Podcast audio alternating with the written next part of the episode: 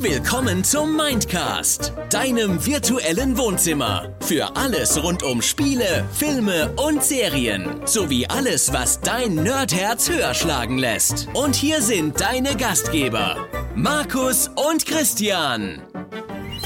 Tag Nerds, Tag Markus, Tag Welt, Tag alle und äh, ja, willkommen zurück im Februar im T-Monat. Hallo! Im T-Monat?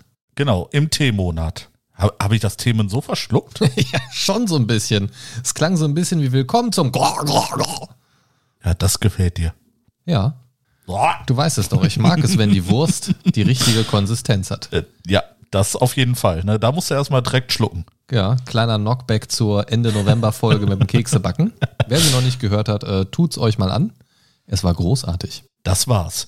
Ja, herzlich willkommen zurück zu einer neuen Folge des Mindcast. Wir sind immer noch im Februar und das heißt, wir sind immer noch im Themenmonat, nicht im T-Monat, im Themenmonat, wo wir ein wenig über Spieleentwicklung reden möchten. Heute im Speziellen um äh, die Indie-Games und ihren Einfluss in der Spielebranche beziehungsweise äh, generell auch bei uns. Jo, das machen wir.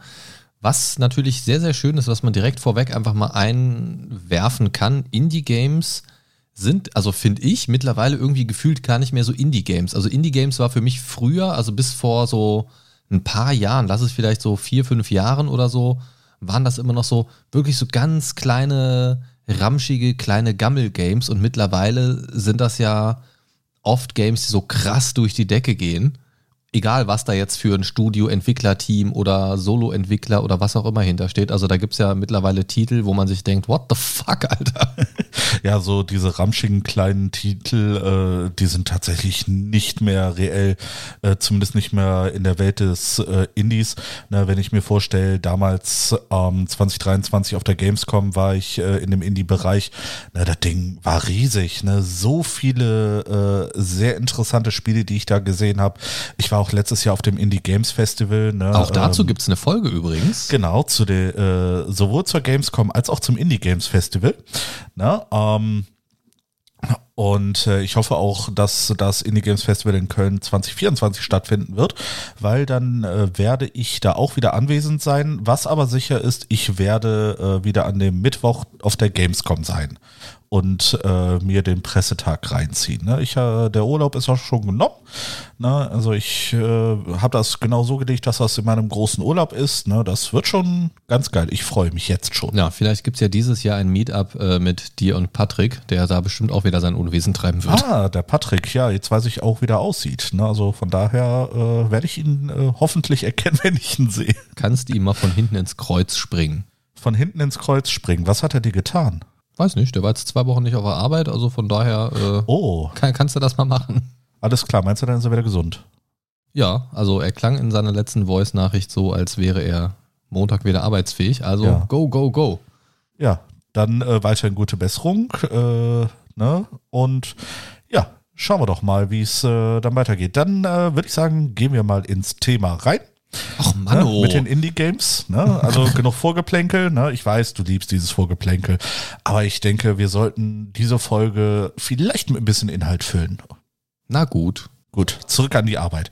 Ja, Indie-Games. Ähm, was ich zuerst gemacht habe, ist ähm, mir mal so ein paar Stichpunkte aufgeschrieben. Was sind Indie-Games überhaupt? Na, ähm, ich gehe davon mal aus, dass unsere Hörer das eigentlich wissen, aber na, ähm, es kann ja den einen oder anderen geben, der mit dem äh, Begriff oder mit der Begrifflichkeit Indie Games äh, noch nicht so viel Berührung hatte. Und äh, ja, Indie Games, ähm, ne, wie der Name schon sagt, äh, kommt von Independent Games und äh, steht für unabhängige Spiele. Ne, ähm, sagt im Prinzip aus, dass äh, hinter diesem Studio eigentlich kein Pla äh, Pub, kein wie, wie schreibt man das? Arschloch. so schreibt man das dann wird wieder rausgeschnitten. Nein, wird es nicht. Nein, Vergangenheitschristian, wird es nicht. Wir, wir hauen's raus. Und ähm, ja, da steht ein Studio hinter, äh, beziehungsweise äh, du hast das Entwicklerstudio und es ist in der Regel kein Publisher, kein großer Publisher dahinter, ähm, der dann die Ware an den Mann bringt, sondern ähm, das Studio macht das meistens im Eigenvertrieb. Und ähm, das ist so zumindest so eine Kerndefinition äh, äh, von Independent Games. Ähm, ich gehe davon aus, dass es vielleicht noch ähm, andere äh, Sachen gibt, aber für mich war das so das prägnanteste, was ich jetzt ähm, bei meiner Google-Recherche finden konnte. Prinzipiell ist, ist es auch so, dass äh, diese Spiele ähm, meistens günstiger sind. Ne? Also wir bewegen uns äh, da in äh, preislichen Rahmen von 5 bis, ich sag mal, 25, 30 Euro. Ne? Und ähm, das hat auch den enormen Vorteil für diese äh, Studios oder teilweise sogar Einzelentwickler, äh, das habe ich auch schon gesehen, ähm, dass die das Geld dann oftmals direkt bekommen ne, und müssen nichts an den Publisher abtreten. Ne, ähm, wobei, wobei da natürlich noch so Gebühren für Plattformen und so weiter unter Umständen mit genau, drin hängen natürlich. Ne? Genau. Ne? Das darf man natürlich nicht vergessen. Irgendwelche Lizenzen für Engines oder sonstige Geschichten. Genau, das hatten wir ja auch äh, mit dem Q äh, oder vom Q erfahren, ne, ähm, dass Steam da auch so ein bisschen äh, Geld dafür nimmt. Ja, ja, ja, ja. Zum also Beispiel. Also, genau, also grundsätzlich gibt es da natürlich immer irgendwelche Formen von Abzügen und Ausgaben. Das ist natürlich, also ne, auch ein Spiel zu erstellen, ist jetzt nicht kostenlos. Ja. Ähm, aber das ist auf jeden Fall ein viel direkterer Weg, wie du gesagt hast, ne, für die Entlohnung des Ganzen. Also ohne jetzt noch deutliche Zwischenmänner, die einfach nur für den Vertrieb, sage ich mal, irgendwas nochmal genau. abzwacken. Genau. Richtig, ne? Und ähm, bei den Indie-Games äh, spricht man auch so ein bisschen von den sogenannten Low-Budget-Games. Ne? Ähm, man kann sich ja halt äh, dahinter vor oder darunter auch vorstellen, dadurch, ähm, dass man nur äh, ein kleines Studio beziehungsweise ein Einzelprogrammierer ist, dass das Budget natürlich sehr begrenzt ist, was allerdings auch, ähm, ich sag mal, Chancen gibt, weil ähm, da ist man dann quasi in der Zwickmühle, was heißt Zwickmühle, aber in der Situation, dass man äh, schauen muss, dass man irgendwas äh, Innovatives ähm, dann rausbringt ne, bei diesen Spielen. Na, ähm, ich habe bei meinen Recherchen einfach mal geguckt, ähm, was sind so ein paar Indie-Spiele, beziehungsweise was ist sogar das bekannteste Indie-Spiel, ähm, was es auf dem Markt gibt. Weißt du das? Pff, nee, also da würden jetzt für mich viele in Frage kommen tatsächlich. Was ja. ist es denn? Minecraft. Ach ja, gut, das würde ich jetzt mittlerweile tatsächlich nicht mehr als Indie-Game. Es, also, es ist, hat als Indie-Game angefangen. Ja, ja, es ja. hat ja, wenn ich das ähm, richtig im Kopf habe, äh, ein einziger Mensch programmiert. Ne, das war, glaube ich, ein Schwede, Schwede, der das gemacht hat. Und äh, ja, er hatte damit einen Riesenerfolg. Ähm, ganz ehrlich muss ich sagen, ich habe es immer noch nicht verstanden, was die Faszination Minecraft ist. Echt nicht? Das ist richtig gut. Ich, ich habe es nie gespielt, aber ist, ich habe auch nie den Drang verspürt, es spielen zu wollen. Ich habe mir ähm, sehr viel Gameplay angesehen, ja, aber irgendwie so hat es mich so gar nicht gereizt. Schon mal selber gespielt? Nein. Dann holen wir das irgendwann mal nach. Das ist auf jeden Fall mein Wo habe ich mich da jetzt reingeritten? Wie wäre es denn mal, liebe Leute, könnt ihr mal sagen, mit einem angezockt für Christian im Bereich Minecraft einfach mal ein bisschen reinzocken und dann in Bezug auf deine Aussage eben nochmal ja. vielleicht versuchen nachzuvollziehen, was ist die Faszination oder was könnte für manche die Faszination sein? Oder vielleicht sogar zu sagen, oh scheiße, lass mich in Ruhe, ich muss mein Haus weiterbauen. ähm, ich brauche meine zombie Zuhörer, Könnt ihr mir bitte einen Gefallen tun? Könnt ihr unter die Kommentare schreiben, nein, wir möchten das nicht. Ne? Wir möchten Christian nicht da äh, irgendwie in diese Situation bringen, dass er Minecraft zocken muss. Dann wird wieder rausgeschnitten. nein, lassen wir natürlich auch. Aber du, aber du weißt, du weißt, was das Resultat von solchen Aufforderungen ist, wenn du eine Community fragst, bitte, bitte, bitte, macht das nicht. Okay, ja. bitte, bitte schreibt drunter, dass ihr unbedingt mich in der Minecraft-Zocken sehen wollt. So funktioniert das nicht, Psychologie geht auch nicht. Ach, nee, nee, das ist jetzt... Nee. Ach Mann, jetzt ist das Kind in den Brunnen gefallen. Okay, genau. okay. Ich werde mich vielleicht um, ähm, irgendwann mal dazu herunterlassen. Aber kleiner Fun-Fact ja. am Rande, äh, ich habe meine Frau über Minecraft kennengelernt. Das tut mir leid. Wusstest du das eigentlich? Nee, ne? Nee, ja, wusste ich mal. nicht. Ja, Okay. Tja, wer diese Story hören möchte, vielleicht erzähle ich sie irgendwann mal in einer exklusiven Folge auf steady.de slash mindcast.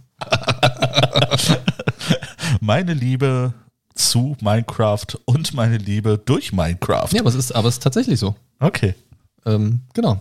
Das ist ja interessant. Ja, kleiner, okay. kleiner Fun Fact. Ähm, aber du hast jetzt gerade schon so gesagt, so man muss innovativ sein. Das ist für mich persönlich ähm, so eine sag mal, ich sag mal, der Quintessenzen aus diesen Erfahrungen, die ich mit Indie-Spielen gemacht habe, ne, dass die teilweise ähm, wirklich sehr innovativ sind, ne, ähm, mal auch ganz andere Wege gehen, so ein bisschen mutig sind, ne, das, das habe ich gemerkt. Ja, ja, also das, das ist für mich tatsächlich auch etwas, das Indie-Games ausmacht. Also natürlich keinen falschen Rückschluss ziehen. Es gibt auch andere Spiele oder es darf auch gerne andere Spiele geben, die das tun. Also, ne, ein bisschen freier, ein bisschen mutiger und so weiter ja. zu sein.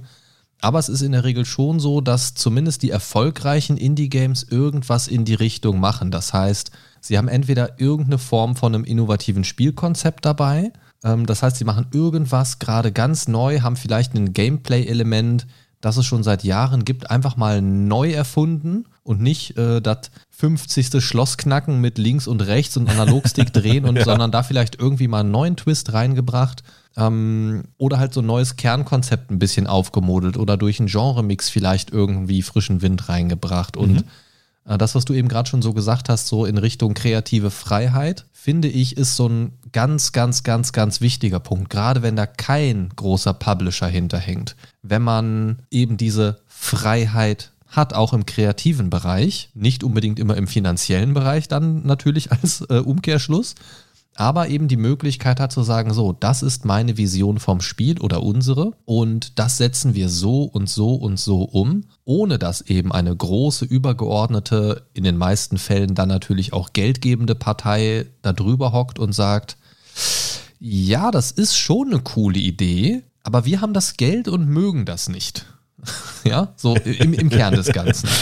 Das ist ja, was dann oft passiert und das ja. ist ja auch was, was ähm, ja auch mittleren Größen des, des Gaming-Entwicklerbereichs, äh, äh, sage ich mal, schon passiert, dass denen dann Dinge auferlegt werden von Geldgebern und sei es jetzt irgendwelche ähm, Investoren oder was auch immer, die dann da in irgendeiner Form den Ton angeben. Und das hast du eben in diesem Kontext nicht. Und ich glaube wirklich, dass das für einen Entwickler, gerade so im, im künstlerischen Bereich, was Gaming oder so angeht, bei Musik und so weiter ist das natürlich ähnlich oder Indie-Filme und so weiter, die können natürlich auch anders ihre Vision umsetzen. Deswegen gibt es ja dann auch nicht umsonst so, so große Indie-Game-Festivals und so weiter oder Indie-Film-Festivals und so, ne, mhm. ne, die dann eben wirklich eine große Nummer eigentlich schon sind in ihrer Bubble, ja.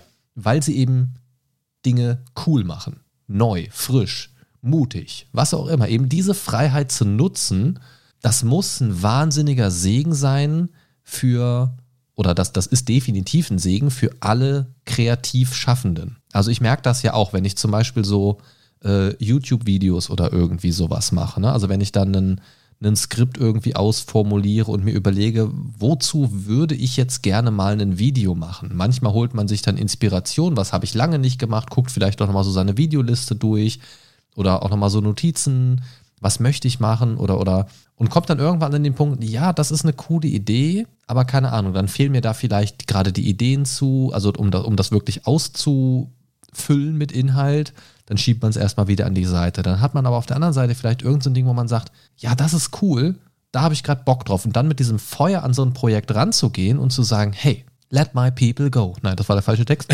ähm, also, dass, dass, man dann sagt, das setze ich jetzt so um, wie ich mir das vorstelle. In, in Form von einem YouTube-Video. Ich kann jetzt nicht als Entwickler sprechen, da äh, wäre Q in, in letzter äh, Folge dann wahrscheinlich besser dran gewesen. Aber dann zu sagen, pass auf, ich setze jetzt beim Thema so und so meinen Fokus auf dies und das. So, und das möchte ich mit diesen und jenen Worten darstellen. Schreibe das Skript, dann spreche ich das Voice-Over dazu und sage, hey, und fülle das mit meinen Emotionen in der Stimme oder eben mal weniger, mal mehr Emotionen. Ich kann das so machen, wie ich das möchte. Und dann stehst du nicht gerade daneben und sagst, ah, weiß ich nicht, Digga. ne? Und, und, und das, das so als Spieleentwickler muss einfach ein wahnsinnig tolles Gefühl sein, weil du eben das machen kannst. Und wenn du es dann schaffst, wie zum Beispiel auch, ähm, kennst du Stardew Valley? Ja. Ähm, ist ja im Prinzip auch früher, ne, auf dem Gameboy kennt auch der ein oder andere vielleicht noch hier Harvest Moon. So, das ist ja im Prinzip ne, Harvest ja, Moon ja. in neu und ne, nochmal hier frisch für euch. Ist ja auch von äh, Concerned Ape. Mhm. der Entwickler. Und äh, so ein Spiel, äh, wo habe ich meine Notiz genau? Undertale. Ich vergesse immer den Namen von diesem Spiel von Toby Fox. Oh, Undertale war, ist Ähm, großartig. Habe ich zwar nie selber gespielt, aber habe ich sehr oft zugeguckt und Genau. äh, ich fand's großartig. Und das sind Spiele, die beide durchaus beweisen, dass man mit so ein, mit so ein bisschen kreativem Feuer auf der einen Seite sowas wie Star, Stardew Valley, ein bekanntes Konzept nimmt und da einfach nochmal neue Ideen reinbringt, Sachen so ein bisschen erweitert oder mal so einen frischen Wind reinbringt. Das, äh, der Kern des Ganzen ist da natürlich identisch, aber so dieses Drumherum ist da ja sehr ausgebaut, auch Stück für Stück. Dann kommen da mal neue Patches, dann kommt hier nochmal was dazu und da nochmal was dazu und so weiter. Ähm, und Undertale eben ist halt, finde ich, also, also beide Spiele sind irgendwie so ein Beweis, finde ich, dass man auch als kleines Team erstmal Erfolg haben kann, wenn man eben diese Freiheit nutzt, ne, die du erwähnt hast. So, also wenn man das nutzt und sagt, da machen wir was draus. Und wie viel Humor zum Beispiel in so einem Undertale steckt. ja. Dann noch diese Mischung mit diesem coolen Soundtrack kombiniert mit einem super minimalistischen äh, Grafikstil. Was auf der einen Seite, auch diesen Grafikstil muss man ja erstmal finden. Ne? Also ich möchte das so visualisieren. Aber rein vom Aufwand her ist es ja erstmal geringer als zum Beispiel erstmal ein 3D-Spiel grundsätzlich. Ähm, als jetzt irgendwas, was mit zig Farben, bunten Farbverläufen, keine Ahnung was, Schatten und whatever. Ähm, also, wie gesagt, auch, da, auch diesen Grafikstil könnte ich nicht reproduzieren, weil ich einfach sehr, sehr schlecht bin im Zeichnen. Ähm, aber was ich damit sagen will, ist, dass du mit sehr, sehr wenig sehr, sehr viel erreichen kannst in diesem Bereich, wenn eben diese Gesamtmasse stimmt. Ja. Und das ist, finde ich, was, was erfolgreiche Indie-Games ausmacht, die dann eben auch einen sehr großen Einfluss auf alles um sich herum haben. Sei es jetzt auf die Gaming-Branche, sei es jetzt auf andere Entwicklerstudios, sei es jetzt auf uns selbst als Gamer, aber auch auf die Entwickler dieser Spiele. Weil das sind ja teilweise, können wir später vielleicht noch mal ein bisschen drauf eingehen, teilweise sind das ja auch Sprungbretter. Also was da schon für Talente entdeckt worden sind von ähm, kleinen Indie-Games, die dann irgendwo abgeworben worden sind oder dadurch ihre Chance bekommen haben, in die Branche richtig einzusteigen. Ne? Ja. Und das, das finde ich einfach wahnsinnig gut. Das, das mit der Grafik würde ich gerne noch mal kurz ähm, aufnehmen, weil äh, du hattest ja gesagt, ne, Undertale hat ja so, so ein schönes minimalistisches äh, Design ne? und ähm, was man ja die letzten Jahre auch sehen konnte, ist, dass ähm, viele, ich sag mal so, aus der 8-Bit-Ära, aus der 16-Bit-Ära äh, Grafiken ähm, sehr oft wieder äh, ja, auf dem Vormarsch waren. Ne? Ähm, ich ich habe da jetzt als jüngstes Beispiel das Sea of Stars. Ich weiß nicht, ob du das kennst. Das sagt mir tatsächlich gerade nichts, nee. Ähm, ist von den äh, Sabotage Studios, habe ich tatsächlich auch auf meinem ähm, auf meiner Wunschliste. Sea of Stars ist so ein bisschen vergleichbar ähm, vom Grafikstil her äh, mit den 16-Bit-Konsolen. Ne? Ähm, auch hier sowas wie Secret of Mana, Secret of Evermore, ähm, Illusion of Time äh, und wie sie nicht alle hießen.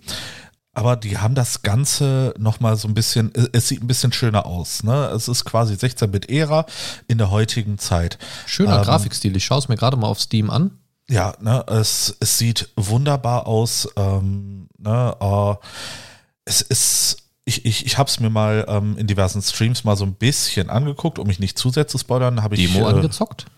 Nee, Demo habe ich noch nicht angezockt. Kostenlos auf Steam verfügbar. Ah, okay, das war mir nicht bewusst. Ja, ich irgendwie. äh, me- Mein Problem mit Demos ist so, ne, äh, ich zock das dann an und will es unbedingt haben. Ne, und äh, im, in den meisten Fällen ist es noch nicht mal verfügbar. Ja, aber ich muss, Und also ich muss ja sagen, ich bin ja froh, dass es mittlerweile wieder hin und wieder mal Demos von Spielen gibt, die man einfach mal vorher anzocken kann. Ja, das, das stimmt allerdings. Ne? Ähm, das muss ich auch sagen, das war so, so ein Ding auf dem Indie Games Festival. Ne? Da habe ich auch so diese Spiele angezockt und dann so, ja, äh, ist es denn schon draußen? Kommt es noch? Ja, wir sind noch in der frühen Alpha-Phase und ich denke so, nein. Alles, was du gespielt hast, geil. alles, was du gespielt hast, ist alles, was es vom Spiel bisher gibt. Ah, Ja, ja das, das ist es, ne? Da, äh, da habe ich noch zwei auf der Liste, äh, da komme ich später zu. Ähm, die hatte ich schon mal in einer früheren Folge genannt, aber da würde ich ganz gerne nochmal drauf eingehen, weil die mir ähm, sehr im äh, Kopf hängen geblieben sind. Ähm, Ich habe die auch noch auf der Liste. Also, als, als, also seit wir damals darüber gesprochen haben, habe ich die ja auch auf meine Wunschliste gepackt. ja, Ähm, das war zum Beispiel Tiny Bookshop, weiß ich noch, und Ja. Cryptmaster. Richtig, Cryptmaster ist jetzt auch auf meiner jetzigen Liste nochmal wieder drauf. Und ich weiß nicht, ob wir darüber gesprochen hatten, weiß ich nicht mehr, äh, Fursifiers Fungeon. Nee, das, da haben wir nicht drüber gesprochen. Okay, das, das ist auch so ein Action-Roguelike, das fand ich auch sehr witzig irgendwie. Mhm. Ähm, bin ich mal gespannt, soll auch 2024 kommen. Naja. Ah, okay. Ja, auf jeden Fall, ähm, wie gesagt, ich, ich finde es halt äh, so schön, dass auch so Retro-Grafiken zum Beispiel wieder benutzt werden, weil ich persönlich finde, so schön ein Spiel äh, aussehen kann mit heutigen Grafiken, mit heutigen Möglichkeiten, hat es immer noch so seinen Charme, wenn du so eine äh, 16-Bit-Geschichte hast, die aber so schön flüssig läuft, äh, wie sie es damals zu der 16-Bit-Ära nicht gemacht hat. Ne? Ähm, und man, man kann aus diesen 16-Bit tatsächlich immer noch sehr viel rausholen, wie du gerade gesehen hast bei Sea of Stars. Ja, also das Ding ist ja, das hat ja immer ein äh, mehrschichtiges Ding hinter sich, ne? Also beziehungsweise kann es haben. Das ist ja zum einen einfach so in einem favorisierten Stil etwas zu visualisieren. Aber es hat natürlich auch immer so ein bisschen was mit Kosten, Möglichkeiten äh, und so weiter zu tun weil so ein Grafikstil vielleicht einfacher umzusetzen sein könnte. Also das kommt ja auch auf die Ressourcen des Teams an oder, ja. oder der Personen, die dahinter stecken. Also wenn ich jetzt selber etwas machen müsste, würde ich mir eher zutrauen, also mit meinen komplett beschränkten Möglichkeiten in diesem künstlerischen Bereich, würde ich mir eher zutrauen, 2D etwas zu pixeln, anstatt äh, ein 3D-Modell von etwas zu erstellen und das zu tun. Und das noch hier äh, mit Schatten und keine Ahnung was und Pipapo. Weil, also mhm. ich weiß, was, also ich weiß, welches von beiden besser aussehen würde, wenn ich beides mit meinen Möglichkeiten und, und äh, mit meinem Können machen würde. Und man muss dann eben auch einfach ein bisschen gucken und realistisch sein, was kann ich umsetzen jetzt. Also abgesehen davon, ich kaufe mir jemanden ein, der diese Arbeit für mich übernimmt. Und dann habe ich jemanden, der mir 3D-Modelle erstellt und das tut uns weiter klar. Aber auch dann sind wir wieder beim Thema Kosten. Ganz genau. Ne? Also gehen wir jetzt mal vom klassischen an einer Hand abzählbaren Team ab äh, wo einer Sound macht, einer macht Grafik, einer schreibt eine Story, einer baut die Level zusammen und einer macht's Marketing, so als, als Beispiel jetzt einfach mal, ne? Blöd in den Raum gestellt. Oder von einem klassischen Solo-Entwickler, der dann irgendwie 80% selbst macht oder irgendwie outsourced, was dann aber natürlich auch wieder alles Kosten sind. Ne? Ähm, letzten Endes kann nicht ein Mensch alles machen. Natürlich nicht. So, dementsprechend muss man natürlich äh, gucken, auf welche Ressourcen man zurückgreifen kann. Und ich glaube, da ist so ein ähm, 2D und ein Retro-Optik-Stil durchaus beliebt. Mhm. Und es hat natürlich diesen weiteren Aspekt, es kickt natürlich noch die Nostalgie von den ja. Leuten in unserem Alter, die einfach mit dieser Grafik aufgewachsen sind. Ja. Na, und das ist natürlich eine charmante Grafik. Ne? Also ich glaube auch in, in so ein paar Generationen werden die Leute sagen, ach guck mal, ah, weißt du noch, damals die Retro-Zeit mit der Unreal Engine 5, Ach, war das, war das noch schnucklig, als nur einen Planeten zeitgleich rendern konnten. Ach ja, süß. So. weißt du? Und das, das ist natürlich so eine krasse Entwicklung, die wird irgendwann auch mal wieder so ein bisschen abflachen, aber was da in den letzten Jahren abging, ist ja krass, ne? Und ja. ich, ich, also ich finde, ähm, unabhängig von der Geschwindigkeit des Spiels, also du kannst natürlich auch in dieser Optik sehr schnelle Spiele machen, sei es jetzt irgendwelche Runner-Games oder irgendwas so, wo du schnell reagieren musst und so weiter. Aber ich finde generell, diese Optik hat irgendwas Beruhigendes zumindest auf. Also für mich ist das irgendwie immer sowas so, ne? Aber das ist ja. natürlich auch die Erinnerung an vieles. Ne? Natürlich. Da, also, natürlich. also das kommt ja ganz automatisch damit rein. Auch wenn das Spiel vielleicht gar nicht so in diese Richtung geht, sind es trotzdem immer Sachen, die da einfach ähm, immer mitschwingen. Das ist ja ganz normal. Ja, diesen Nostalgiefaktor darf man auch absolut nicht unterschätzen, ne, weil das nee, nee. Äh, wirklich, das kann ich aus eigener Erfahrung äh, sagen, das macht irgendwas mit einem und ähm, das ist für mich auch so ein Faktor, der mich an dem Spiel hält. Wenn dieser äh, Nostalgiefaktor kickt, ne, bin ich sofort äh, invested und ja, ne, dann, dann kriegt mich auch nichts äh, so schnell wieder von dem Spiel dann weg. Ja. Ne? Also das wird mir wahrscheinlich mit Sea of Stars passieren, wenn ich das dann irgendwann anfange.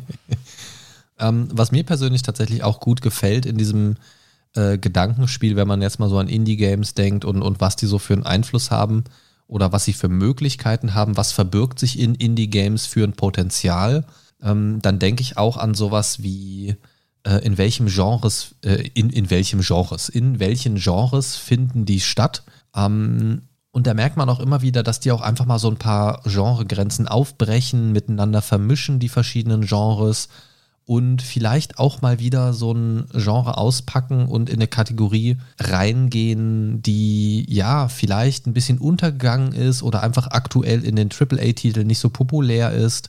Und auch deshalb sind die oft so beliebt, weil die mal wieder was vorholen, was es so schon lange nicht mehr gegeben hat oder was es in mit diesem Herzblut schon lange nicht mehr gegeben hat. Und das ist, ist eine sehr, sehr schöne Sache, ähm, denn du kannst mit so einem Indie-Game teilweise in diese eher, ja, unterbespielten Genres reingehen und da mal wieder ein bisschen Futter geben. Mhm. Oder du gehst in ein populäres Genre rein, zum Beispiel, was halt immer geht, sind so diese, diese äh, Roguelikes und Metroidvania-Style-Spiele, ne? sowas wie äh, Hollow Knight ist zum Beispiel auch ein typisches Indie-Game, was gut durch die Decke gegangen mhm. ist. Ähm, ja, fast schon komisch. Also ich finde, man kann es mittlerweile gar nicht mehr so als Indie-Game bezeichnen, auch wenn der Ursprung trotzdem irgendwie da ist. ähm, denn das Ding ist, du kannst, wenn du ein gutes Indie-Game zum richtigen Zeitpunkt im richtigen Genre platzierst und das gut ankommt, kannst du damit wirklich auch abseits des Mainstreams irgendwie dann doch wieder im Mainstream landen. Also bei wie vielen, also du platzierst das halt irgendwo, es ist so ein Genre, was man schon kennt, was eigentlich schon komplett ausgelutscht ist irgendwie und dann kommt da so ein Indie-Game und bringt da, sei es jetzt durch die kreative Freiheit oder durch irgendwas anderes, wieder so einen frischen Wind rein. Mhm. Und dann müssen natürlich auch die, sage ich mal, Genre-Vorreiter, die gerade auf diesem Genre-Thron sitzen und sich da vielleicht die ersten drei Plätze auf dem Treppchen teilen, deutlich gucken, aha, da kommt jetzt dieses neue Indie-Game um die Ecke und fegt uns hier komplett von den Stühlen weg. Und dann müssen die halt auch mal gucken, woran lag das jetzt? Was hat dieses Spiel anders gemacht, um uns, große Studios unter Umständen, mit großen Publishern im Rücken, mit großem Marketingbudget komplett umzuhauen?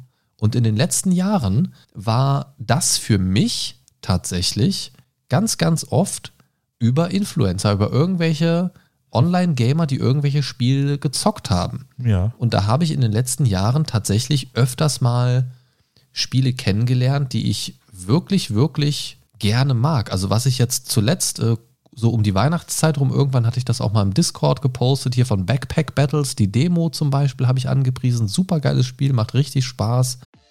Du kriegst nicht genug vom Mindcast?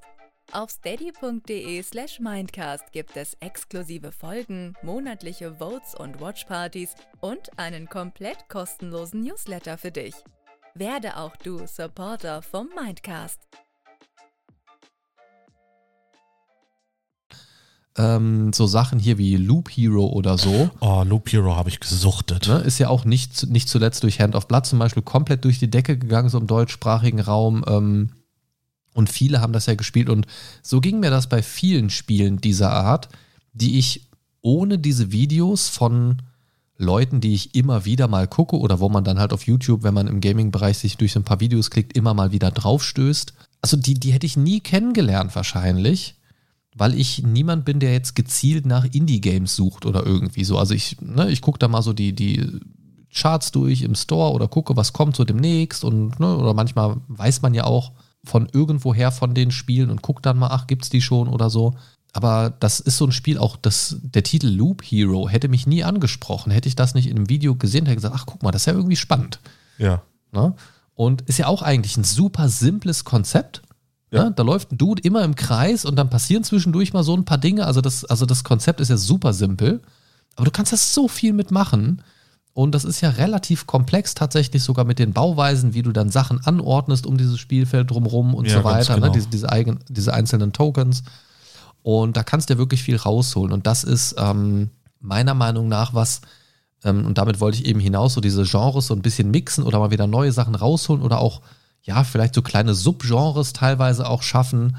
Und ähm, das können, finde ich, Indie-Games besonders gut, weil sie eben, da kommen wir wieder zu dieser Freiheit, so ein bisschen losgelöst davon sind, was jetzt vielleicht gerade die Marketingabteilung einer großen AAA-Firma dazu sagen würde, dieses Spiel so in dieser Form rauszubringen. Ja, sie haben ja halt den enormen Vorteil, ähm, was sie richtig gut machen können, ist Nischen zu bedienen.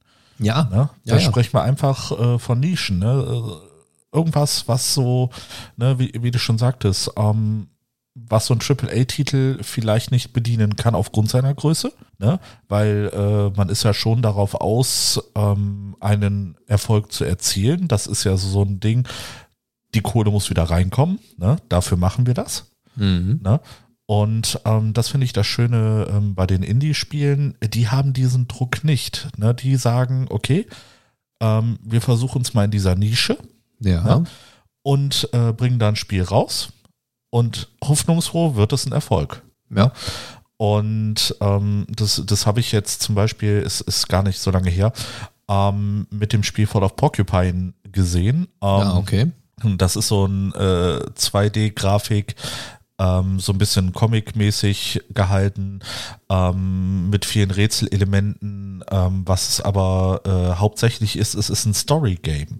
Ne? Und diese Story-Games, ähm, die sind tatsächlich, also zumindest äh, auf meinem Radar, nicht sehr viel vertreten. Ne? Also wirklich so reine Story-Games, wo es wirklich um die Geschichte, ne, jetzt mal abge äh, ähm, abseits von diesen Telltale-Geschichten. Ja. Ähm, das war halt für mich mal was ganz anderes und ähm, es war auch nichts, äh, wo, wo ich jetzt sagen würde, ähm, es war leichte Kost, sondern es war tatsächlich ähm, sehr schwere, äh, was heißt sehr schwere Kost, aber schon ein bisschen bedrückender, weil es auch so ein bisschen um Stress geht, um äh, Erwartungshaltungen. Ne? Ähm, das Spiel hat es auch zu, an zwei Stellen geschafft, mich komplett zu brechen. Ne? Also ich, ich saß da wirklich mit Tränen in den Augen. Ja, das, das, ist, das ist ja auch Das was, was so wir ähm, letztes Mal schon mit Q besprochen haben. Ne? In, in seinem Spiel geht es ja auch um ein etwas schwierigeres Thema. Er hat ja bereits davon berichtet. Und äh, wir hatten ja auch den Bezug zu Hellblade Senua Sacrifice hergestellt. Mhm.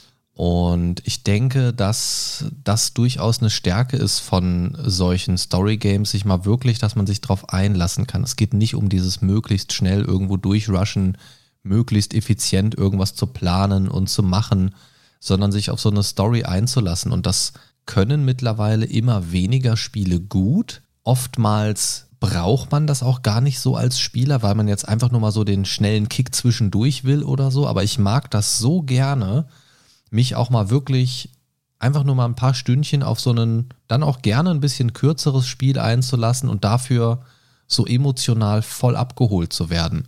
Und das schaffen diese ähm, Nischenspiele tatsächlich ganz gut, die dann einfach mal in eine etwas andere Richtung gehen und wo man jetzt vielleicht auch sagen würde, jetzt einfach mal als Beispiel, ja, warum zur Hölle sollte ich denn jetzt bitte ein Spiel über Depression spielen? Ich will mich doch unterhalten beim Spielen. Ja. Aber wenn da eine Geschichte gut erzählt wird, man sich so ein bisschen in Charaktere reinversetzen kann und im besten Fall macht das Spiel was sehr Positives mit einem, indem man einfach ein bisschen offener für bestimmte Themen wird oder einfach nochmal sich selbst ein bisschen reflektiert zu diesem Thema oder so. Ähm, das ist richtig toll. Aber es gibt auch andere Nischenspiele. Wolltest du dazu noch was sagen, bevor ich kurz grätsche? Äh, Ja, du hattest nämlich ähm, gerade noch so ein schönes Schlagwort ähm, rausgehauen, und zwar Spielzeit. Ja. Ne?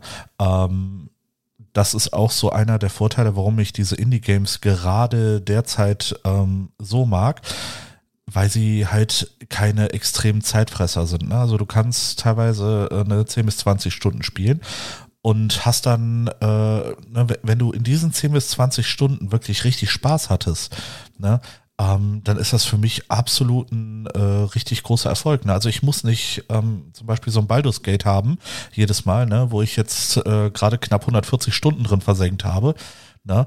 Ähm, es, es darf auch mal irgendwas Kleineres sein, ne, wa- was ich wirklich schnell durchgespielt habe. So, so einfach sowas äh, zwischendurch zum Wegsnacken. Ne? Ja, wobei man mittlerweile auch sagen muss, ähm, oder wobei man sagen muss, dass wir mittlerweile auch in einem Alter oder an einem Punkt im Leben sind, wo man ab und zu auch einfach mal nur diese kleinen Gaming-Häppchen konsumieren kann. Ne? Also früher mit 14 oder so, da hättest du mir Ja. jetzt nicht mit so einem 5-Stunden-Story-Game kommen müssen. Das hätte ich dir durchgezockt, dann wäre ich warm gespielt gewesen und hätte gesagt, so, was mache ich den Rest des Abends? Ja. So, ne? Heute denke ich mir so, pff, fünf Stunden, scheiße, ob ich das diese Woche schaffe durchzuspielen, mal gucken. ne? Ja. Ja. Und also das, das ist ja sehr, sehr unterschiedlich. Und das finde ich ist auch schön, dass dort auch ganz andere Bedürfnisse bedient werden können. Das ist jetzt natürlich nicht exklusiv für Nischenspiele, aber so ein AAA-Studio mit was weiß ich, äh, also ich sag mal so ein, so ein EA mit keine Ahnung was noch drumherum oder Activision, Blizzard, sonst irgendwas, die werden kein Spiel rausbringen, was sich fünf Stunden begeistert. Ja, du hast es ja damals ähm, zur, äh, zum Release der PS5 gesehen. Ne? Da gab es ja eins der Startspiele Killzone. Ne? Und äh, da, da gab es ja auch diesen riesen Aufschrei, oh, das ist viel zu kurz, das ist viel zu kurz, was soll der Scheiß, bla bla bla, und dann Vollpreis dafür nehmen. Ne? Naja, das, das Ja. ist halt so das Problem. Ähm, war vielleicht jetzt nicht so das richtige Marketing-Ding, Richtig.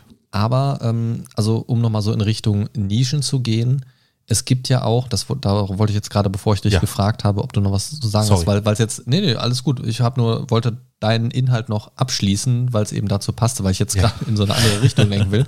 Es gibt halt auch Spiele, wir hatten jetzt gerade nämlich von Nischen gesprochen, die auch sehr, sehr spezifische Nischen ansprechen. Ähm, zum Beispiel so Spiele wie Cook Surf Delicious, kennst du das? Hm, nein. Das ist im Prinzip mehr oder weniger so ein Küchensimulator, wo du Ja. dann Sachen zusammenkochst und, und so pipapo, ne? so, so Sachen zusammenstellst. Diese Handbewegung sieht gerade irgendwie sehr komisch aus. ähm, seid froh, dass ihr sie nicht gesehen habt. Ähm, es, es sollte eine Kochhandlung darstellen, aber es sah irgendwie aus wie ein Pornocasting, keine Ahnung. ja, es sah sehr komisch Ja, aus. so Sachen in den Topf Ja. packen halt. Das sah aus, als würde ich zwei Genitalien gleichzeitig. Ach, egal. Ähm, ja. Dann wird wieder rausgeschnitten. So. ähm, ich liebe dieses Soundbite. Ähm, das Ding ist, so, so sehr spezifische Sachen wie so, ein- so ein Küchensimulator. Also warum sollte man jetzt den Computer anmachen, um dann, keine Ahnung, von Kunden Anfragen zu kriegen, um dann da Rezepte zusammenzuschmeißen und einen Burger zu bauen und ab, so, zack, oder Nudeln kochen oder, oder was auch immer. Das kann einfach ein sehr befriedigendes Erlebnis sein. Entweder, weil man im Real Life überhaupt nicht kochen kann und dann zumindest da digital irgendwas zustande kriegt, das nicht brennt. Ähm, aber auch, weil es so eine Art, ja, Entspannungsmethode vielleicht auch sein kann. Also ich habe dir das, habe ich dir das erzählt? Ähm, ich weiß nicht, ob wir uns darüber unterhalten. Du redest mit vielen anderen. Leuten, merke ich gerade, ne? Ja, es gibt du, auch interessante Menschen. Es gibt auch interessante Menschen. Arschloch. Nein, äh, dö, dö, dö, Arschloch. Alles klar, das war's mit dem Mindcast, ne? äh, zumindest äh, im Duett. Ich bin raus. Ja, die äh, nächste Folge Änderungen 2024. Nein, also ähm, ich weiß nicht mehr, mit wem ich drüber gesprochen hatte in letzter Zeit. Jedenfalls ähm, hatte ich schon mal vor kurzem angesprochen, dass ich sehr, sehr gerne auf Steam so eine Reihe von Wimmelspielen tatsächlich gespielt habe. Ähm, Wimmelspiel, okay. Ja, und, und da hätte ich vor ein paar Jahren noch gedacht, what the fuck, Wimmelspiel, Wimmelbücher habe ich schon im Kindergarten, warum soll ich jetzt da auf dem Bildschirm rumsuchen und irgendwelche Sachen finden? ja.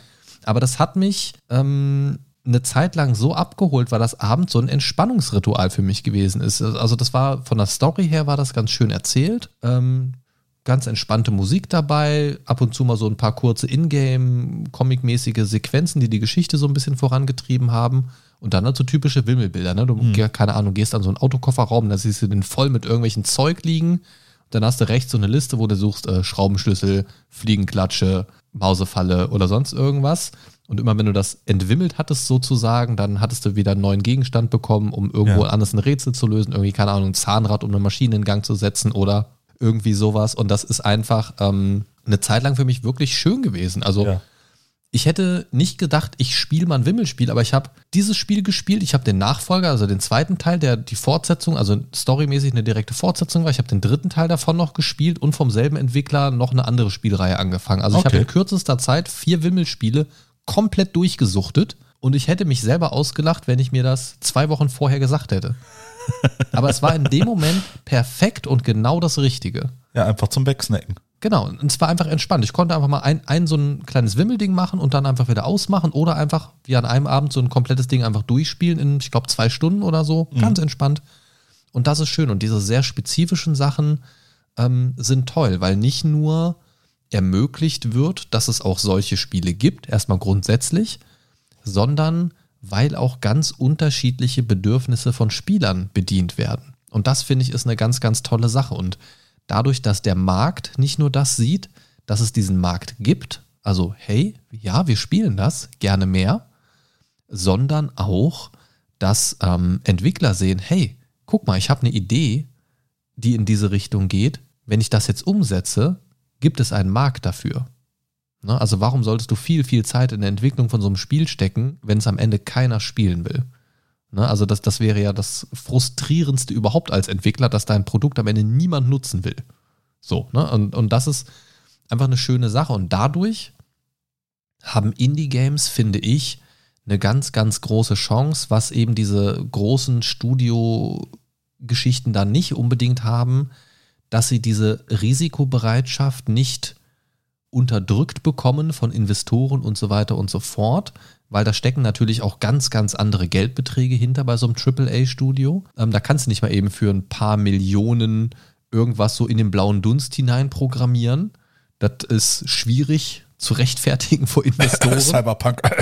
ja, aber wobei, das hat, das hat Ja, das- sich das hat sich- sehr gut gemacht. Ja, das hat sich jetzt mittlerweile sehr gut gemacht. Aber ich habe, äh, ne, wenn, wenn du speziell die erste Woche nach Release gesehen hast, ne, wie viele Leute da so abgefuckt waren. Und ich habe schon so viele Releases in meinem Leben miterlebt, wo ich dachte, Alter, was zur Hölle? Gab es Ja. eine Qualitätskontrolle? Ja, ja, ja. Ne, Ne, also- hab, hab mich tatsächlich auch selber mal erwischt, ne? Äh, ich sag nur Dragon Age 2. Ne, ähm, Oh, das ging aber noch. Das ging aber noch. Bitte, also, ne, es war Release. Wir haben es ne, äh, dann gespielt und wir kamen nicht über das Tutorial hinaus, weil ein Bug verhinderte, dass wir in die eigentliche äh, Stadt reinkamen. Okay, kann ich mich nicht dran erinnern. Ich habe es auch zum Release gespielt und hatte, glaube ich, keine Probleme. Das ist interessant. Nö, äh, bei uns ging zwei Tage erstmal nichts, bis es dann gepatcht wurde. Okay, na gut. Wie auch immer, vielleicht war ich auch einfach drei Tage zu spät oder so. Das Ich kann auch sein, nicht. weil wir es. Haben wir es auf der PS3 gespielt oder PS4? Ich weiß es nicht mehr. Ja, ich ich meine, das haben wir auf Konsole äh, gezockt. Ja, war wahrscheinlich, äh, du bist ja noch nicht so lange im PC-Lager angekommen. Ja, das stimmt allerdings. Aber endlich bist du da. Ja. Endlich bist du da. Ich bin da. Ich bin Ähm, angekommen. Ich hatte ja vorhin schon gesagt, dass, dass es einfach dieses Ding auch gibt, dass dort über, über Indie-Games neue Talente gesetzt werden. Ne? Das, Ja. das ist ja so ein Ding. Ähm, das finde ich ist auch eine spannende Sache, weil du kannst, ähm, also wie in anderen Berufen auch, brauchst du natürlich auch in der Gaming-Branche oftmals irgendwelche Referenzen. Und wenn du dann schon mal so ein kleines Indie-Game entwickelt hast, ne, als erste Referenz, das dann vielleicht noch irgendwie gut angekommen ist irgendwo in, in Presse oder bei der Spielerschaft oder sonst irgendwas, also wo auch positive Resonanz schon drauf gekommen ist, ist das doch eine richtig geile Referenz. Also nicht nur, dass du ein Spiel rausgebracht hast, was vielleicht mit größeren Titeln mithalten kann, sondern auch, dass es dir so ein ja, Sprungbrett gibt. Also was, was sagst du denn dazu? Also das ist ja eigentlich eine sehr coole Sache. Ne? Also, also wenn ich jetzt auf meinen Beruf übertrage, ist es da teilweise schon ein bisschen schwieriger. Ja, ich habe jetzt äh, zwei Jahre lang Babys gesittet irgendwie und äh, möchte mich jetzt im Kindergarten bewerben oder so. Das, also natürlich hast du da auch eine gewisse Form von Referenzen, aber das ist halt wenig vorzeigbar irgendwie. Ne? Das, ist, das ist so ein Zweizeiler auf dem Papier, hat da und da gearbeitet, von dann bis dann, hat vielleicht noch ein Arbeitszeugnis oder so.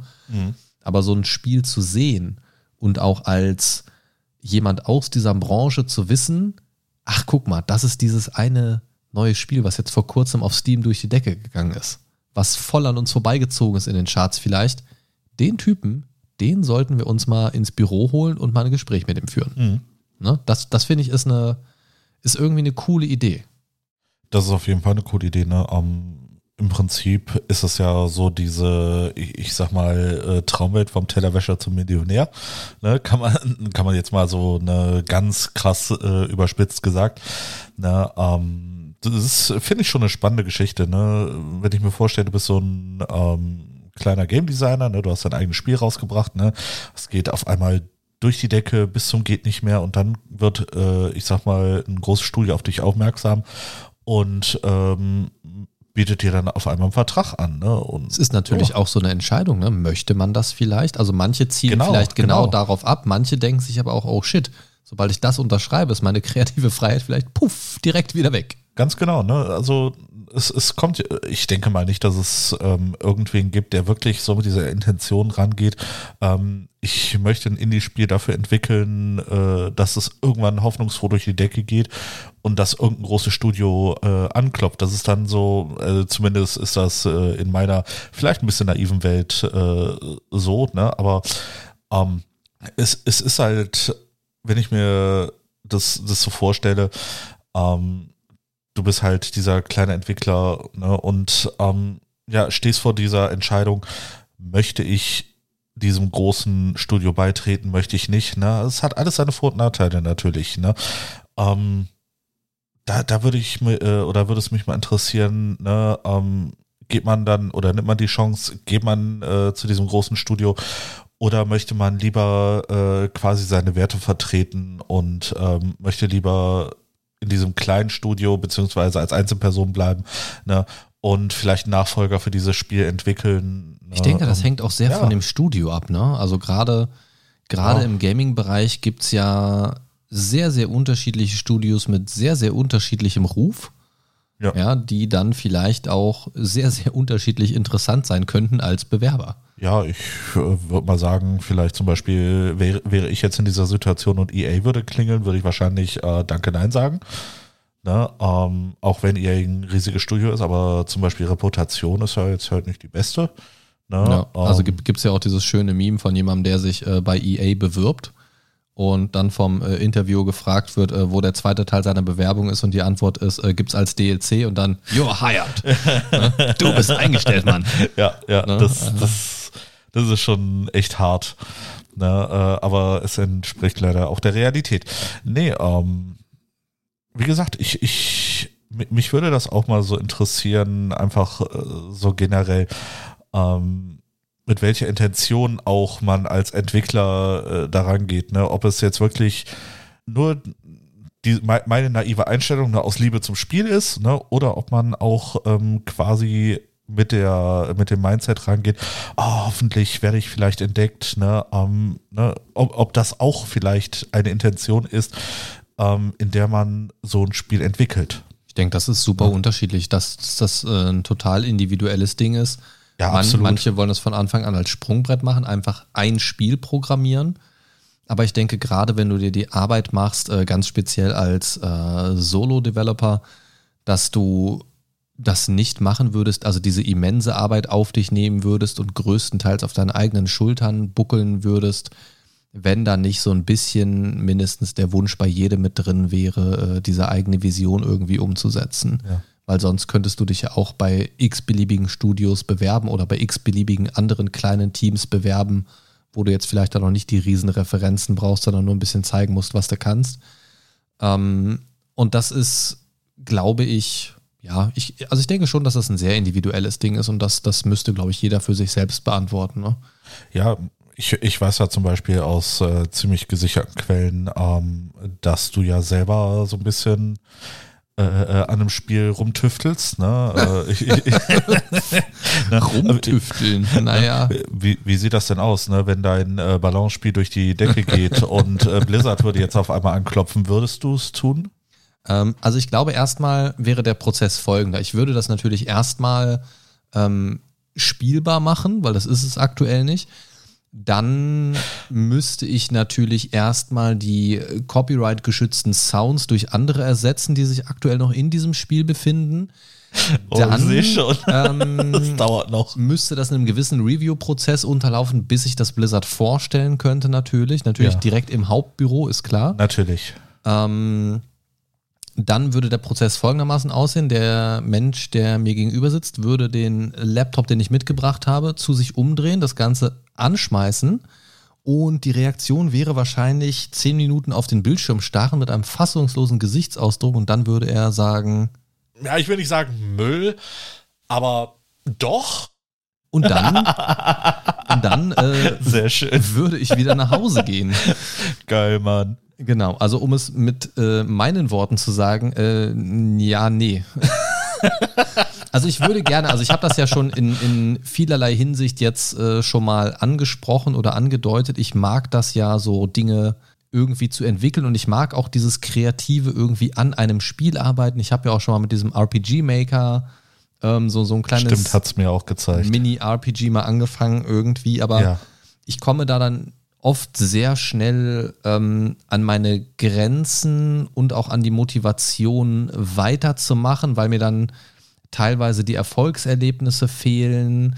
Ähm, Ideen habe ich super viele. Ne? Also ich könnte wirklich seitenlang Skripts, Stories schreiben oder, oder Quest-Dialoge oder Quest-Lines oder was weiß ich, was habe ich zig Ideen, aber so Umsetzung, das ist halt auch immer so eine Zeitfrage und dann, ne, also man muss da schon sehr committed sein, um da wirklich dran zu bleiben. Absolut, ja. Und da bin ich ganz ehrlich, das fehlt mir leider ganz oft. Also das, also so ein Spiel entwickeln wäre für mich eine realis also realistisch gesehen, um zu sagen, ich möchte, ich werde jetzt ein Spiel fertig entwickeln, mit dem ich persönlich auch zufrieden bin und jetzt abgesehen von so einem ersten kleinen selbstgemachten Minigame, um irgendwie so erstmal die, die Sprache, mit der man zu tun hat, zu verstehen. Also davon jetzt mal abgesehen, so ein, ne, also wenn ich jetzt sagen würde, ich möchte jetzt ein kleines, ganz entspanntes Spiel auf Steam releasen als Beispiel, das einfach jeder spielen kann, nicht um jetzt der nächste große Entwickler zu werden, sondern einfach um ein spielbares Spiel rausgebracht zu haben, dann wäre das schon was, was ich, glaube ich, mit jemand anders machen würde und würde, würde mich, glaube ich, eher so als Creative Guy sehen der das so ein bisschen inhaltlich füllt, ähm, ne, so ein bisschen das Drumherum hier und da vielleicht so ein paar Ideen reinwirft. Drumherum überall da mitarbeitet, wo er kann natürlich, ähm, aber eben gerade in diesem programmiertechnischen Bereich einfach nicht so fit ist, dass das Ganze mit meinem verfügbaren Zeitpensum Spaß macht, um es mal so auszudrücken. Also Ja. mir, mir, also das ist so ein ganz, also letzten Endes ist es auch eine gewisse Portion Faulheit, einfach da wirklich dran zu bleiben. Ähm, aber auch einfach, weil ich weiß, dass ich das einfach nur so just for fun machen würde. Und da habe ich einfach viel zu viele andere Dinge irgendwie auf dem Berg vor mir noch, dass ich das nochmal eben auch so mal eben tun könnte. Ähm, deswegen ist das, ja, also ne, ich weiß, wie du es gemeint hast, natürlich so ein Ja. bisschen kleiner Seitenhieb, haha, was ist mit deinem Ballon-Game, habe ich schon gecheckt. Aber nee, also da gibt es jetzt erstmal kein Spiel, um es mal äh, auf den Punkt zu bringen. Nein, nein, nein. Ähm, aber ich hätte da schon Bock drauf. Also ich hätte auch, also ich könnte mir auch, also ich habe jetzt gerade total eine Idee für ein, für ein lustiges kleines Minigame. So ein bisschen wie äh, so diese, diese Side-Scroller, ähm, Beat'em-Ups-Dinger quasi, wo du von links nach rechts durch den Bildschirm läufst. Ähm, Also sowas ja, wie das Turtles-Spiel. Genau, da gibt es ja auch so eins mit äh, hier äh, Slaps and Beans oder so hier von, von äh, Bud Spencer und Terence Hill quasi, sowas in dem, sowas in dem Stil. Oder Streets of Rage oder sowas. Ja. Das aber mit uns beiden. ja. Geil. Und dann halt so alles so in, in Nerd-Thematik. Ja. So weißt du, dann. Und zwischendrin völlig random, während, während wir gerade am Kämpfen sind, kriege ich so einen Laberflash und bin 10 Minuten out of combat. Und du musst alleine weiter kämpfen. Ich liebe diese Idee. Ja, also, also Ideen habe ich viele. Also, das da, Also lieber Q, wenn du mal irgendwann Zeit hast. genau, wenn du mit deinem kleinen Minigame da fertig bist, dann Ja, sag genau. Bescheid. Markus hat Ideen. Ja, ja, also, ne, das ist halt so das Ding. Also, ich bräuchte auf jeden Fall jemanden, der da, der da, äh, ja, das, das, äh, das Zusammenschrauben der einzelnen Stellschrauben irgendwie wie vornimmt, weil da könnte ich maximal zuarbeiten. Ähm, ja, kann man alles lernen, ja, da, ja, da, ja, da, ja, aber keine Zeit und auch einfach nicht die Motivation. Es ist leider so. Ähm, da hätte ich viel früher mit anfangen müssen. Da bin ich auch jetzt gerade irgendwie nicht am richtigen Punkt in meinem Leben, um da irgendwie noch Programmieren wirklich zu lernen. Aber ich habe da Spaß dran und ich gucke mir sowas auch gerne an und ich versuche mir auch immer wieder mal so Kleinigkeiten in diesen Bereichen anzueignen. Ähm, aber du hast jetzt gerade schon gesagt, ähm, also du hast vorhin drüber gesprochen, äh, wie es aussieht mit Minecraft und so weiter. Da hatten wir ja mal kurz das Thema. Ja. Was Minecraft ja zum Beispiel gemacht hat, ist auch einen starken Einfluss zu haben auf, wir machen jetzt mal wieder ein bisschen mehr in Retro-Optik. Ne, das war ja plötzlich so, so, ja, alles sind irgendwelche großen Blöcke, anstatt richtig krass grafisch und alles hatte Pixel-Optik total und es war alles sehr runter reduziert. Und danach haben das ja sehr, sehr viele Spiele tatsächlich übernommen und ähm, das auch nicht gerade wenig erfolgreich. Und das zeigt ja auch, dass manchmal so kleine Dinge, wenn die durch die Decke gehen, auch einfach mal zeigen, es muss nicht immer diese Grafik sein. Das Spiel, was da drin steckt, ist so das Entscheidende. Und so sehe ich das im Grunde auch. Ich bin jetzt niemand, der die krasseste Grafik haben muss. Die kann ich aber auch genauso mindestens genießen. Also ich finde das schon geil, wenn da so ein richtig geil beleuchtetes, also gerade so Elden Ring und so weiter hat mich grafisch auch einfach umgehauen. So diese Lichtspiele und so weiter, große, weite Welten und so weiter. Also mega gut, mega schön. Das macht ja auch ganz viel mit der Stimmung, genau wie so ein Soundtrack, ne? Ähm, aber wenn das Gameplay dafür Schmutz ist, bringt mir das halt auch nichts. Ja, Dann klar. macht es halt auch keinen Spaß. Also für mich muss das Gesamtpaket schaffen, äh, stimmen und das schaffen Indie-Games halt einfach ein bisschen schneller, weil das Paket nicht so groß ist und nur die wichtigen Sachen da reingepackt werden. Und wenn die dann auch noch halbwegs gut funktionieren, dann funktioniert das als Gesamtpaket natürlich auch deutlich einfacher und deutlich besser. Was ich zum Beispiel auch geil fand, ähm, als Indie-Game Hades, bin ich richtig steil drauf gegangen. Ich glaube, das hatte mir damals der äh, liebe Daniel empfohlen, ähm, der ja auch schon im Podcast zu Gast war. Und das ist zum Beispiel auch so ein Beispiel ähm, von, ich glaube, wie heißen sie, äh, irgendwas mit Riesen, Super Giant Games. Ist das richtig? Irgendwie, irgendwie kommt mir Super Giant Games richtig vor. Irgendwas mit, irgendwas mit einem Giant, glaube ich. Ist ja auch egal. Ähm, wer braucht schon die Entwickler? ähm, das, was ich da spannend finde, ist, das ist so ein, für mich so ein Beispiel der letzten Jahre, wo man auch sieht, dass auch Indie-Games plötzlich auf allen Plattformen sind. Ne? Also nicht nur wie, ich bringe das jetzt mal eben auf Steam raus, sondern dass es mittlerweile auch gut möglich ist, so ein Hades dann auf der Switch zu spielen oder, ne, keine Ahnung, PlayStation gibt es das sicherlich auch. Ich habe es jetzt nur auf, nur auf dem PC, aber weiß, dass es auch auf der Switch gibt, dass, dass da mittlerweile auch die Möglichkeiten so breit gesteckt sind, dass du natürlich unterschiedlich leicht und unterschiedlich schwer ähm, dein Spiel auch relativ schnell auf andere Plattformen kriegst. Ist natürlich auch Teil des Entwicklungsprozesses, das dafür zu optimieren und überhaupt so in die Richtung zu denken, dass es da verfügbar ist. Je nachdem, wo es rauskommt, brauchst du natürlich auch andere Steuerelemente und so weiter. Das musst du natürlich auch alles mit reinprogrammieren und so. Ähm, und das, das ist eine spannende Sache, weil ich glaube, dass Indie-Games auch dadurch nochmal beliebter geworden sind, dadurch, dass sie eben nicht mehr nur exklusiv so auf dem PC rumeiern, so als kleine Minigames, sage ich mal. Mhm.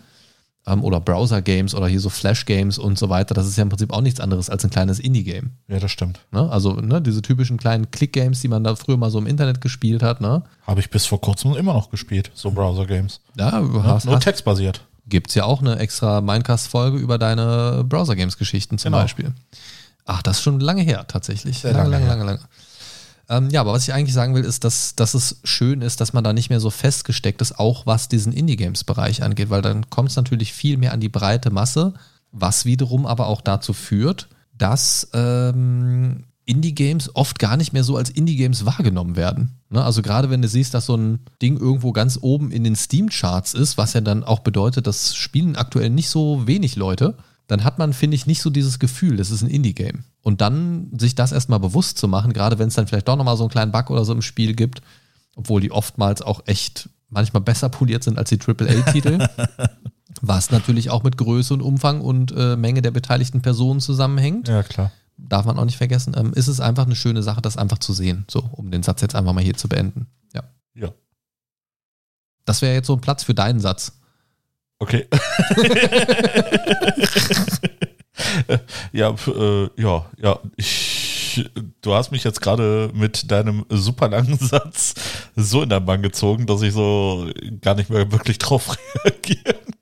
Er sagt in den Bann gezogen, was er meint ist, ich habe dir nicht die komplette Zeit über zugehört. Ja, irgendwann hast du mich ein bisschen verloren. ich ich wollte es nicht so böse sagen. Wisst ihr, was aber nicht verloren ist? Was denn? Wenn du zusätzlich zum Podcast auch gerne mal nerdige Videoinhalte verschlingst, schau gerne mal auf unserem YouTube-Kanal oder auch bei TikTok vorbei. Links zu den Profilen findest du wie immer auf mindcast-podcast.de. Du, du, du. Oh, ich mag dieses Instrumental im Hintergrund irgendwie sehr. Das ist so, da dudel ich irgendwie immer so ein bisschen äh, dahin. Das ist, ja, ist, ja, äh, der, der Sprecherin könnte ich auch ein bisschen länger zuhören. ja, sei nicht so flirty, Christian. Äh, nein, nein, nein. Äh, die Sprecherin hört ab und zu in die Folgen rein. Äh, ist äh, weniger flirty, es ist einfach mal äh, angenehmer, eine andere Stimme zu hören in, unseren, in unserem Podcast. Ja, das, das stimmt, das stimmt, das stimmt. Deswegen holen wir uns ja ab und zu auch mal Gäste rein. Ähm, Genau. Wenn ihr vielleicht euch vorstellen könntet, auch mal ein Gast zu sein oder vielleicht jemanden kennt, dann äh, leitet diese Person doch gerne mal an uns weiter. Denn Gäste sind immer gern gesehen und gern gehört, denn die lockern das Ganze immer noch mal ein bisschen auf. Was mich persönlich auch noch interessieren würde, ähm, jetzt in Bezug auf Indie-Games und unsere Community, ähm, was sind denn Indie-Games, die ihr gerne ähm, ja, spielt, auf die ihr wartet, die ihr gespielt habt? Ne? Äh, lasst uns das doch gern mal wissen. Und äh, ja, kontaktiert uns, ihr wisst ja wo. Ne? Und äh, ja, möchtest du noch irgendwas sagen? Sind wir jetzt äh, am Ende der Folge angekommen? Ich glaube schon. Also, wenn Ja. wir jetzt beide anfangen rumzudrucksen, ist das, glaube ich, ein ganz guter Punkt, um aufzuhören mit dem Thema. Sehe ich genauso. Das Ganze kann man natürlich noch äh, endlos weiterführen. Man könnte jetzt zum Beispiel noch über so äh, Plattformen sprechen, wo man so kleine Indie-Games vielleicht auch spielen kann, die jetzt nicht auf Steam released sind. Ich kann euch zum Beispiel mal empfehlen, einfach die Seite itch.io. Okay, das äh, schreibst du mir bitte gleich mal bitte per Discord. Ja, mache ich. Also itch, itch.io. Ähm, da gibt es nämlich nicht nur Indie-Games direkt, also irgendwelche kleinen Games, die dort veröffentlicht werden, also wirklich so ne, ganz rudimentäre Games, ähm, aber auch ein bisschen coolere und äh, aber eben auch Assets tatsächlich für Spiele. Also wenn du Spiele entwickelst, kannst du dir dort gewisse Dinge äh, runterladen, zum Beispiel Ah, okay. Charaktermodelle oder irgendwelche Grafiken, Sounds und so weiter und so fort. Klingt spannend. Ähm, und kannst da eben auch so ein paar Sachen beziehen, die dann äh, nach bestimmten Lizenzen dann auch eben nutzbar sind für dein Game unter Umständen. Genau. Ja, aber ich würde sagen, das sollte erstmal gewesen sein von dem Einfluss von Indie-Games auf uns, auf andere, auf die Gaming-Branche, auf äh, sich selbst. Auf die Welt. Auf die Welt, genau. Und wenn ihr vielleicht mehr dazu hören möchtet oder Ideen für andere Themenmonate habt, wo wir uns mal einen Monat auf ein bestimmtes Oberthema stürzen und dann verschiedene Ecken und Nischen dieses Oberthemas beleuchten sollen, dann immer her damit. Wir freuen uns drüber. Das Ganze kann man wo tun, lieber Christian? Auf mindcast-podcast.de slash feedback. Wunderbar. In diesem Sinne, lebt lang und in Frieden. Tschüss.